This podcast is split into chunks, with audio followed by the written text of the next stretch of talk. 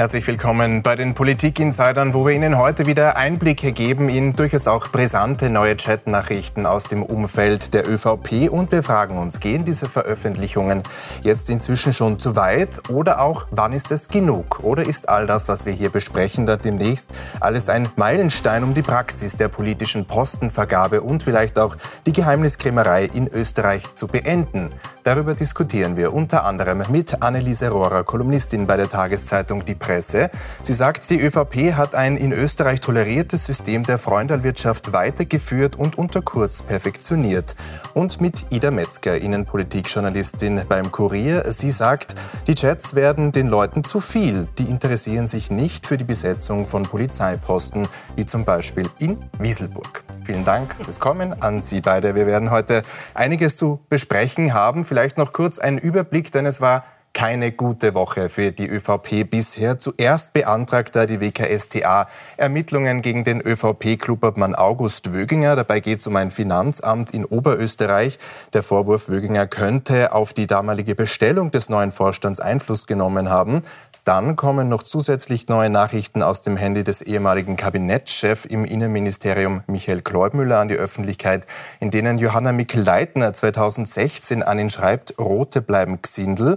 Und zuletzt werden neue Chats von Wolfgang Sobotka, damals ja auch noch Innenminister, öffentlich, die laut Zack Zack über 30 politisch motivierte Interventionen im Innenministerium bzw. der bei der Polizei beweisen sollen. Ja, und über all das wollen wir jetzt sprechen, bevor wir die einzelnen Chatnachrichten der Reihe nach gleich durchgehen. Vielleicht noch eine allgemeine Einschätzung von Ihnen beiden. Ich würde mit Ihnen starten, Frau Rohrer. Wenn man das so durchliest und jetzt so vielleicht repliziert, ist Postenschacherei in der ÖVP gang und gäbe? Naja, man muss irgendwie das auseinanderhalten. Ich glaube, äh, mit dem Begriff Postenschacherei deckt man jetzt äh, alles zu. Was jetzt auftaucht, ist eine Postenschacherei im Sinn von äh, hohe Posten mit Parteigünstlingen, die nicht äh, äh, qualifiziert sind, was in meiner Einschätzung die eigentliche Postenschacherei ist. Das andere sind Interventionen äh, für Parteifreunde. Und da muss man schon sagen, ich meine, das wollen die Leute auch das soll ich das nicht entschuldigen, aber ich möchte einen Politiker sehen, der zum Beispiel, ich habe es oft erlebt, äh, am Podium dann von jemandem nicht beschimpft wird und dasselbe Derselbe Schimpfende geht dann äh, beim Ausgang hin und sagt, äh, äh, sag, könntest du nicht, mein Sohn, mein Neffe, meine Nichte, meine Tochter, das ist Intervention. Und da möchte ich einen Politiker sehen, der sagt, nein, mache ich nicht. Mhm. Das ist, das ist das Normale, was die Leute auch leider Gottes gewohnt sind und erwarten. Das ist aber etwas unter, unter dem, äh, der wirklich verwerflichen Postenschacherei. A la Sido zum Beispiel in der ja. Casino. Mhm. Frau Metzger, wie sehen Sie das? Ist die ÖVP so, wie das Bild sich jetzt da aufzeigt? Also ich gebe der Frau Rohrer recht. Also was die Leute aufregt, ist, wenn sozusagen die Verfassungsrichter vorab, bevor überhaupt die Bewerbung anläuft, schon ausgemacht sind, schon ausgedealt sind zwischen den Regierungsparteien. Aber andererseits gibt es natürlich auch Bürger, die sich mit Wünschen an einen Politiker wenden. Das kann, muss aber nicht immer ein Posten oder auch eine Postenversetzung sein. Das kann auch einmal sein, dass er, weiß ich nicht, für seine Großmutter kein Pflegebett findet und um Hilfe bittet, weil er überall gegen Mauern rennt. Und ich habe heute mit einem Politiker, mit einem Abgeordneten telefoniert und er hat gesagt, ich kriege zig Mails am Tag, was solche ja, Anfragen Probleme sind und er weiß jetzt ehrlich gesagt nicht, wenn das jetzt schon immer eine Anstiftung zum Amtsmissbrauch ist, äh, ob er das jetzt noch machen darf oder nicht. Ja. Ich glaube, da müssten wir wirklich sehr scharf trennen, um da jetzt nicht zwei Dinge miteinander zu vermischen. Mhm. Also zum Beispiel, weiß nicht, ob Sie mir recht geben, aber zum Beispiel ein klassischer Postenschacher aktuell ist der vom äh, in Kärnten mit dem Herrn Tauschitz vom äh, Verfassungsdienst, Leiter des Verfassungsdienstes, wenn das stimmt, dass anderen, und das kommt schon auch, glaube ich, häufig vor, dass anderen Bewerbern gesagt hat, äh, gesagt wurde, bewirb dich gar nicht, weil es hat eh keinen Sinn, es ist eh, äh, sie haben sich auf den Tauschitz, nämlich alle Parteien, auch die SPÖ, mhm. sie haben sich auf den Tauschitz äh, doch trotz Teilnahme an dem rechtsextremen Treffen äh, Ulrichsberg haben, haben sich schon festgelegt. Oder aber Bewerber, das kommt leider Gottes auch vor, aus Mangel an Zivilcourage, äh, denken sich, naja, ich habe eh keine Chance, ich bewirb mich gleich gar nicht. Weil die Parteien haben sich das schon aus, ausgepackt. Also es erfordert schon auch den Mut der Bewerber zu, oder äh, die eine da beim äh, Finanzamt, Mut der Bewerber zu sagen, na, ich mache es trotzdem und wenn ich besser qualifiziert bin und ich komme nicht dran, dann äh, beschwere ich mich. Ja. Und, und wenn das äh, äh, häufiger wird, dann glaube ich, würde sich was bessern. Aber es ist von beiden Seiten. Vielleicht kurz zu dem Punkt der Interventionen. Ähm, wenn wir diesen Punkt vielleicht herausgreifen und das auseinandertrennen, würden Sie sagen, ist da nur die ÖVP so oder vermutet man das bei allen anderen Parteien auch? Also da glaube ich nicht, dass die ÖVP nur so ist. Also ich kann mir nicht vorstellen, dass ein Politiker, egal welchen Couleurs, wenn er äh, quasi äh, sei es bei einer Veranstaltung oder eben ein Mail oder einen Anruf bekommt, wo eben ein Bürger sagt oder auch vielleicht jemanden, den er kennt aus seinem Umfeld, du, ich habe da ein Problem, hilf mir da, wir das zumindest, sage ich jetzt einmal, an die richtige Stelle weiterleiten und sag, schau dir das einmal an. Also ich glaube nicht, dass sie es ablehnen. Aber das Problem ist schon, mit der ÖVP, dass die 27 Jahre, wenn ich das Richtige, durchgehend in der Machtposition ist und durchgehend in der Position, sich solche Dinge äh, zu leisten und, und, und zu richten. Und dann geht wahrscheinlich irgendwann mal mhm. äh, der Kompass verloren. Nicht? Weil es ist ja unverständlich, dass in der jetzigen Zeit man sich noch äh, so eine Postenbesetzung wie den Herrn Tauschitz überhaupt traut. Schauen wir uns vielleicht äh, einen Chat oder einen dieser Fälle an, der diese Woche bekannt geworden ist. Da geht es um den jetzigen Nationalratspräsident Wolfgang Sobotka, damals eben noch äh, Innenminister. Er schreibt da ähm, vor allem auch an ähm, Michael Kleubmüller, dem damaligen Kabinettschef. Am 31. Mai 2016 wurde gebeten, ein gutes Wort für ihn einzulegen. Da geht es jetzt um einen Kommandanten in einer Polizeiinspektion in Wieselburg. Da er in der FCG, also in der Fraktion christlicher Gewerkschaft, recht fleißig zulässig ist, mache ich das gerne. Günther F., Bewerber als Stellvertreter des Kommandanten der Polizeiinspektion Wieselburg. Zwei Jahre später, jetzt hat er dann den Posten bekommen, zwei Jahre später ist er dann auch der Kommandant äh, dieser Polizeiinspektion geworden. Frau Rohrer, ist es nicht trotzdem verwunderlich, dass selbst der Innenminister auf diesen Ebenen eingreift. Hat Sie das überrascht? Äh, was mich jetzt überrascht hat, ist, äh, dass, der, dass der Sobotka schreibt, er ist geeignet, weil er in der F FCG ist. Ja? Also ich hätte den Sobotka, muss ich ehrlich sagen, für intelligenter gehalten. Er. Wenn er, wenn er geschrieben hätte, er ist qualifiziert. Aber die Mitgliedschaft und der Fleiß in der FSF äh, Christgewerkschaft kann kein Auswahlkriterium sein. Also ich bin, ich bin enttäuscht oder nicht vielleicht enttäuscht, aber verwundert über den Mangel an intellektueller Beweisführung. Mhm. Wie sind Sie es? Ja, also mich wundert es nicht, dass er solche SMS bekommt. Der kommt ja aus der Landespolitik. Also es kennen ihn im Niederösterreich äh, wahrscheinlich wahnsinnig viele Beamte. Ähm, ja, also ich meine, nicht, ich sage auch, der Fleiß sollte nicht ausschlaggebend sein, ob man sich quasi fleißig in der Kriegsgewerkschaft äh, engagiert oder nicht, sondern eben die Qualifikation auch bei einem Posten, also Polizeikommandantenposten. Aber er hat dann offensichtlich auch ähm, interveniert, beziehungsweise dann Michael Kleubmüller hat das Ganze dann wie es anscheinend äh, auch umgesetzt. Ist nicht das das Problem, dass man die SMS zwar bekommt und die bitten, aber dass man dann tatsächlich auch einschreitet? Ist das ein Problem? Ja, also wenn man leitet weiter, natürlich ist es ein Problem. Ja, also ich meine, wie gesagt, es sollte nach Qualifikation äh, ab, also quasi ausgewählt werden.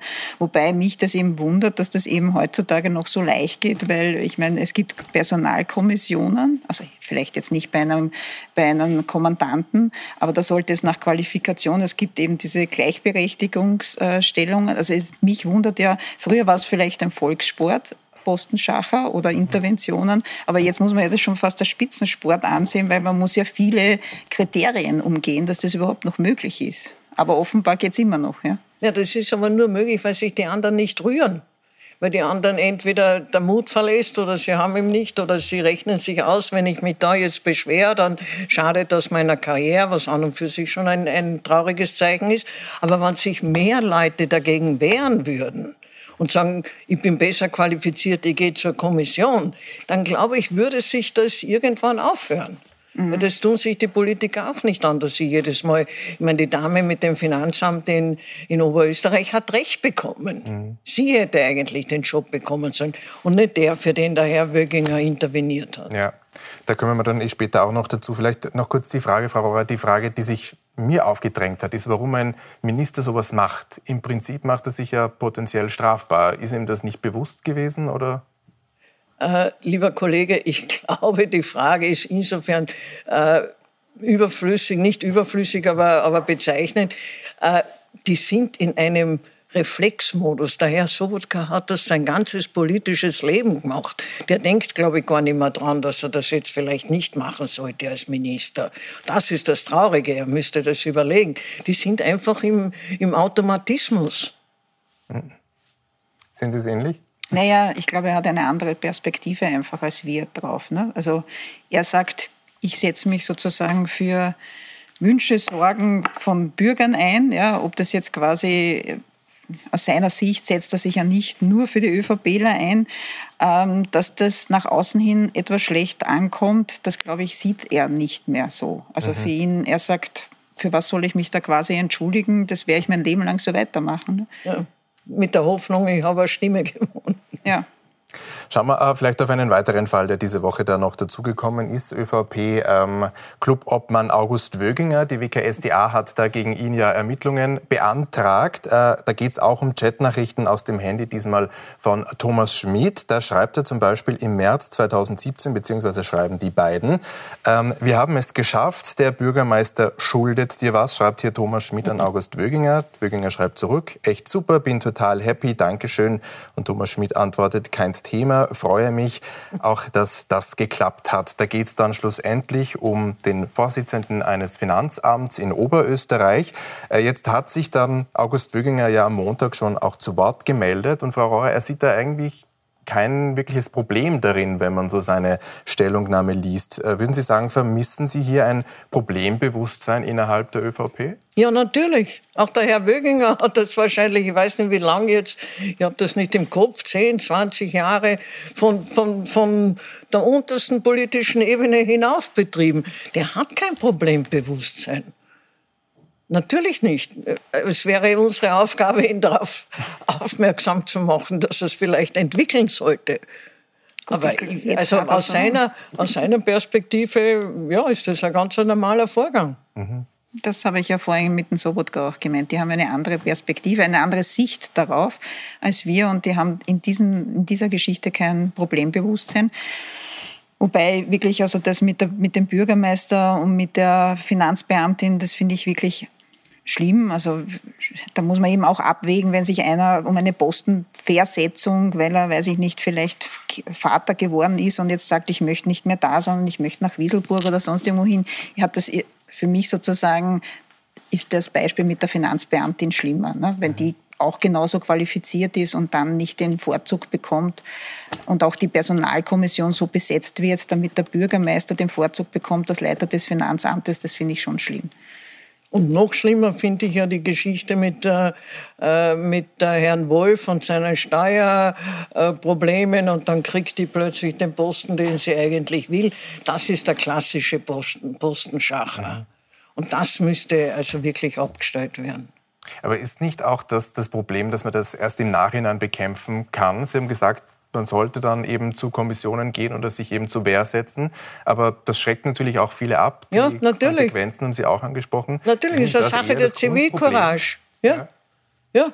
Aber man, wie man bei der Finanzbeamtin sieht, man kann gewinnen. Also. Es gibt auch einen Fall unter der äh, damaligen Infrastrukturministerin Doris Bures, die hat auch bei einer Umreihung gemacht. Das war ein Mann, der den, also sie hat eine Frau favorisiert und der Mann war besser qualifiziert, war erstgereiht und der ist auch zum Verwaltungsgerichtshof gegangen, hat dort gewonnen und hat dann über 300.000 Gehaltsnachzahlung vom Ministerium bekommen, mhm. Weil, er, weil er den Posten nicht gekriegt hat. Ja. Mhm. Sie wollte ihn nicht, weil er noch ein Relikt war aus dieser ÖVP, FPÖ. Das ist eine parteipolitische Geschichte. Ja, genau. Sie wollte den nicht, sie wollte den loswerden, obwohl er qualifiziert war, weil er hat die falsche Couleur für sie gehabt. Ist es so, äh, Frau Rohrer, dass man in Österreich äh, parteipolitische Nähe braucht, um aufsteigen zu können?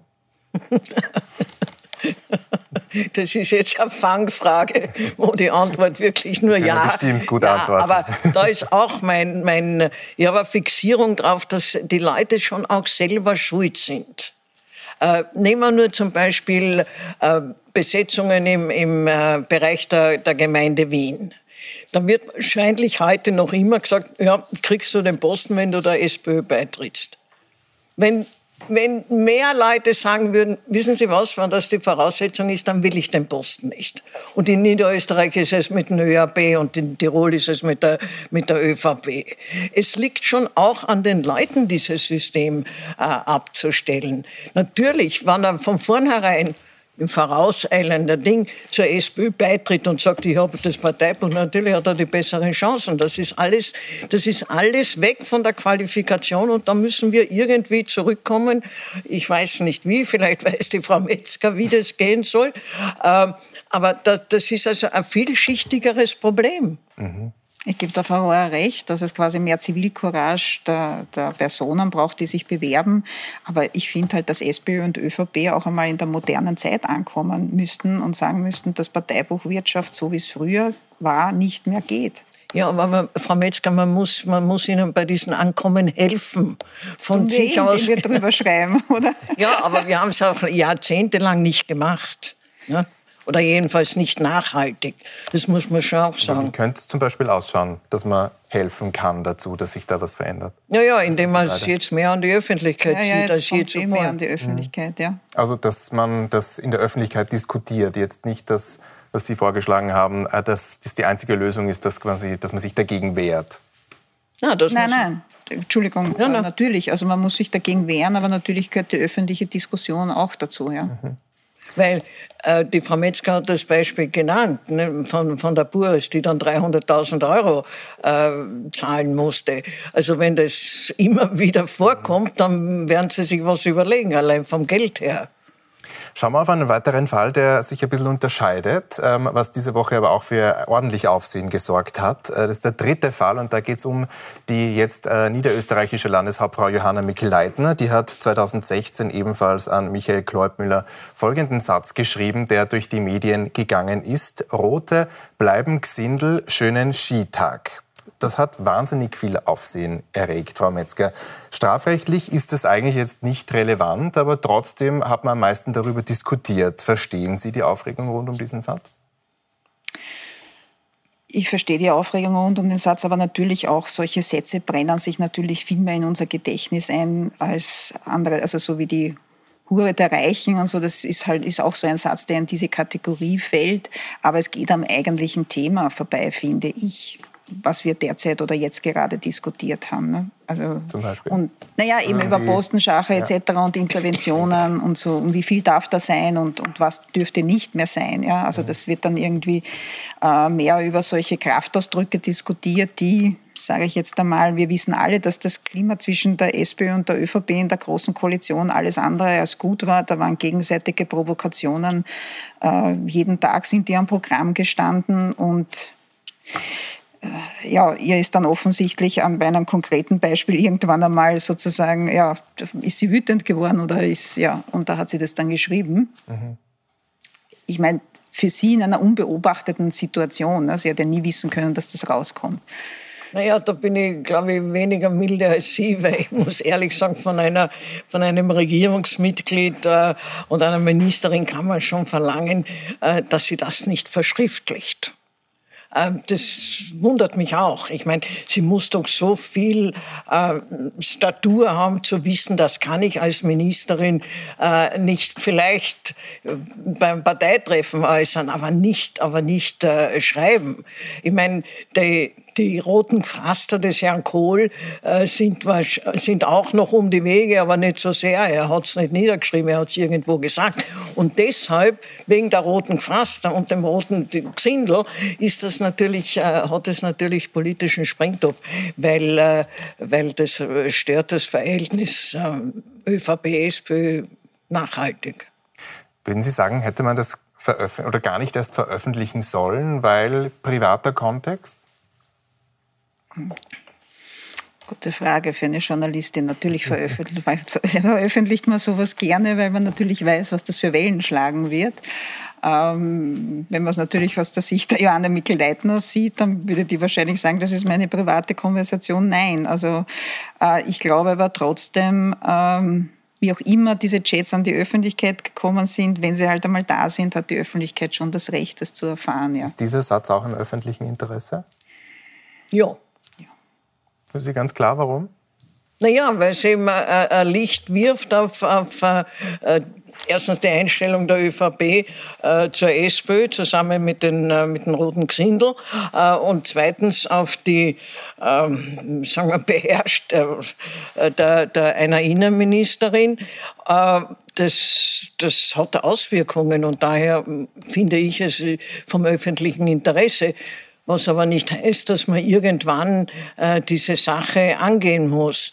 Ähm, Frau Metzger, ich glaube nicht, dass, es, dass man sagen kann, das war eine private Geschichte. Das ist eine politische Geschichte.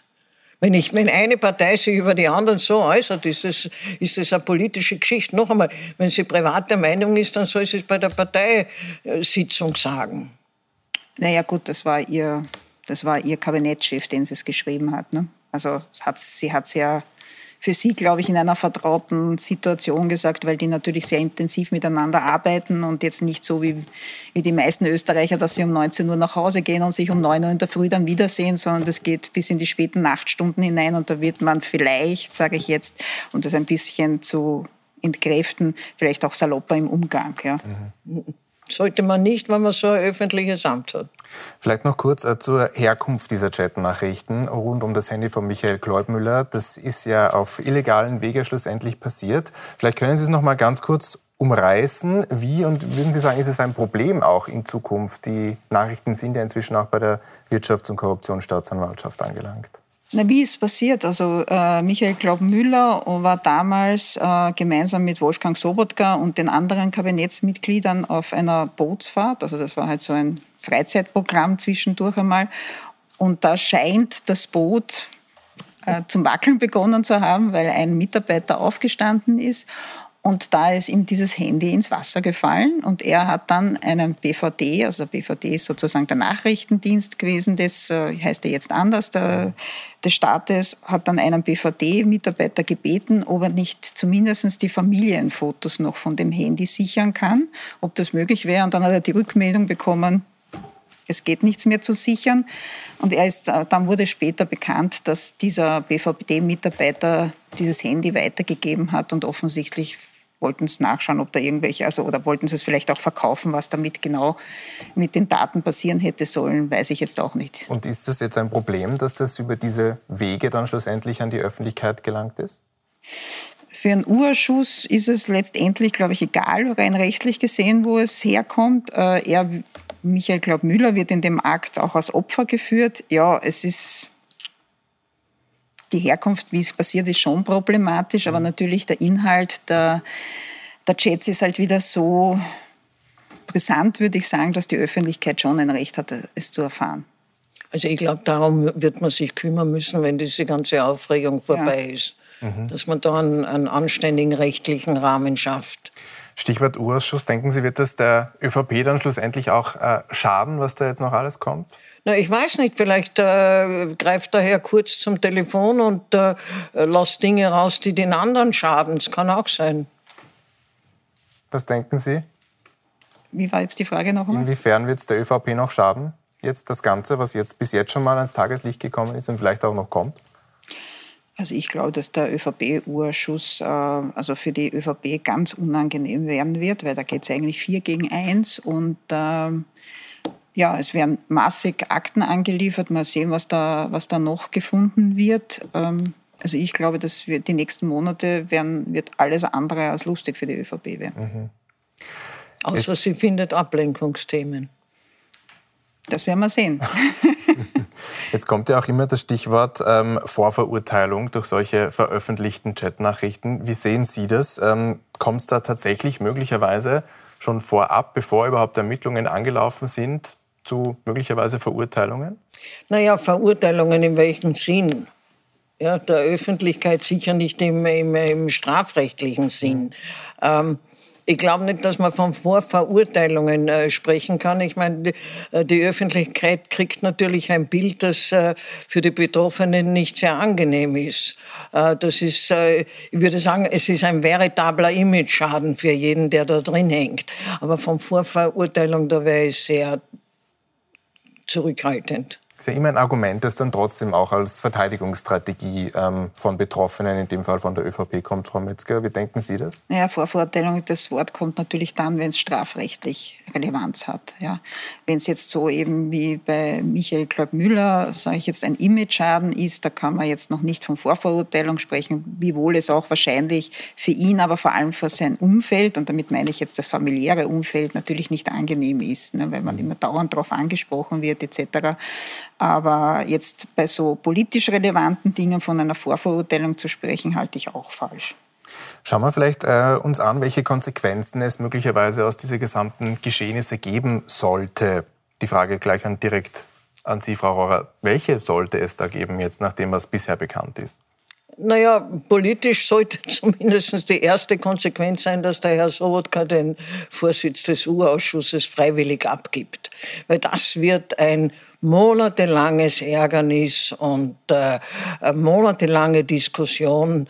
Ähm, das sollte eigentlich äh, der ÖVP klar sein, dass man da äh, reinen Tisch machen soll und er muss den Vorsitz abgeben. Da ist er zu sehr involviert. Und die zweite, und die zweite Konsequenz haben wir schon be, äh, besprochen oder nicht direkt, aber ähm, angedeutet. Äh, es sollten sich jetzt schon Juristen überlegen, äh, was dann nach dem U-Ausschuss äh, notwendig ist an, an Gesetzen, die das äh, klarer machen. Mhm. Vielleicht noch ganz kurz zum äh, U-Ausschussvorsitzenden Wolfgang Sobotka. Jetzt hat heute Andreas Hanger im Ö1 Morgenjournal schon gesagt, er soll trotzdem weiter Vorsitzender bleiben. Teilen Sie die Meinung von Frau Rohrer, dass das so nicht geht? Also ich habe schon, bevor jetzt diese Chats bekannt wurden, äh, eigentlich befunden, dass wenn es um Sebastian Kurz, um die ÖVP geht, er nicht den Vorsitz machen sollte. Ähm, habe ihm auch dazu ein Interview gemacht, aber da bleibt er stur und sagt, das ist quasi von verfassungsrechtlich sein, seine Verpflichtung, dass er das machen muss. Ich glaube, er wird es auch machen, also da ist, er, da ist er stur. Aber natürlich wäre es eine Erleichterung für den ganzen U-Ausschuss, wenn er es nicht macht. Es wäre auch das Klima im U-Ausschuss viel besser, weil natürlich das von der Opposition genutzt wird, um dauernd Provokationen zu starten, um flehmende Geschäftsordnungsdebatten zu starten. Also es würde den ganzen Urausschuss gut tun, wenn er es nicht machen würde. Aber vielleicht ist das gar nicht im Interesse der ÖVP. Ja, das kann durchaus sein. Also ich glaube, er macht es er macht's einfach aus Sturheit, will es machen, so wie ich ihn Niederösterreich. Ja, Niederösterreich, genau. Vielleicht noch kurz ein Ausblick. Was denken Sie, wird das eine, eine Schlammschlacht werden dann ab 2. März bei diesem Untersuchungsausschuss? Was erwarten Sie sich da alles?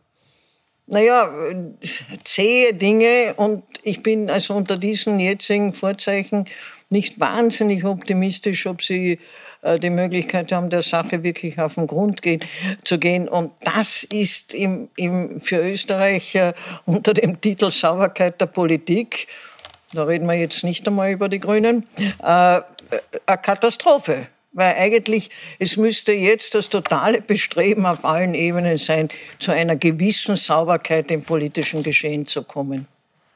Bei Ihnen? Gebe ich der Frau Rohr recht. Das eigentliche, wirkliche und traurige Problem, würde ich sagen, an der ganzen Sache ist, warum kommt es nicht zustande? Weil mittlerweile keiner mit keinem mehr reden kann. Also Jetzt haben wir zwar eine Regierung, aber die ist auch, die Grünen und die ÖVP ist jetzt das Klima auch nicht mehr so gut, aber im Prinzip, man sieht es ja auch im Urausschuss, es, es ist das, das Klima unter den Parteien ist eigentlich verheerend und deswegen wird da auch nichts Wirkliches angegangen, weil sie einfach im Moment kaum einen Konsens finden. Also in drei Wochen geht es da los mit diesem ÖVP-Untersuchungsausschuss. Heute genau auf den Tag sogar. Äh, es wird auf jeden Fall spannend, was da noch alles ans Tageslicht kommen wird. Ich bedanke mich für Ihnen beiden, oder an Ihnen beiden für diese erste Analyse. Wir bleiben da natürlich weiterhin dran. Auf Puls 24 äh, gehen jetzt ab in den Newsroom Live, wo dann unter anderem auch der Unterrichtsminister Martin Polaschek zu Gast sein wird. Ihnen damit jetzt noch einen schönen Abend weiterhin hier auf Puls 24.